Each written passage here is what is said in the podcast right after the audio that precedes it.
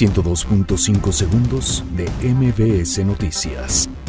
El presidente electo Andrés Manuel López Obrador desestimó críticas por asistir a la boda de Dulce Silva y César Yáñez, quienes trabajan desde hace más de dos décadas con el mandatario. El rector de la Universidad Nacional Autónoma de México, Enrique Graue, recibió el pliego petitorio por parte de los alumnos este jueves en instalaciones de rectoría. El presidente de la Comisión del Trabajo y Previsión Social del Senado, Napoleón Gómez Urrutia, aseguró que el regreso de Elvester Gordillo a la CENTE dependerá de sus agremiados. Ricardo Monreal, coordinador de Morena en el Senado, rechazó que el nuevo acuerdo comercial vulnere la soberanía energética de México. El jefe de gobierno de la Ciudad de México, José Ramón Amieva, promulgó reformas para redireccionar 1.318 millones de pesos para la reconstrucción. El gobernador de Morelos, Cuauhtémoc Blanco Bravo, recibió esta tarde al presidente electo de México, Andrés Manuel López Obrador, quien visita esta entidad en el marco de su gira de agradecimiento tras los comicios del primero de julio.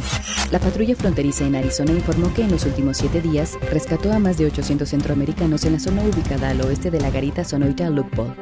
La titular de la Secretaría de la Función Pública, Arely Gómez González, destacó la labor de la Procuraduría General de la República en el caso de Javier Duarte.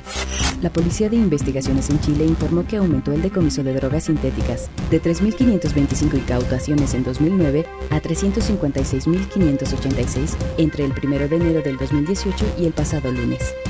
Spartak y Villarreal terminan empatados 3-3 en la Europa League. 102.5 segundos de MBS Noticias.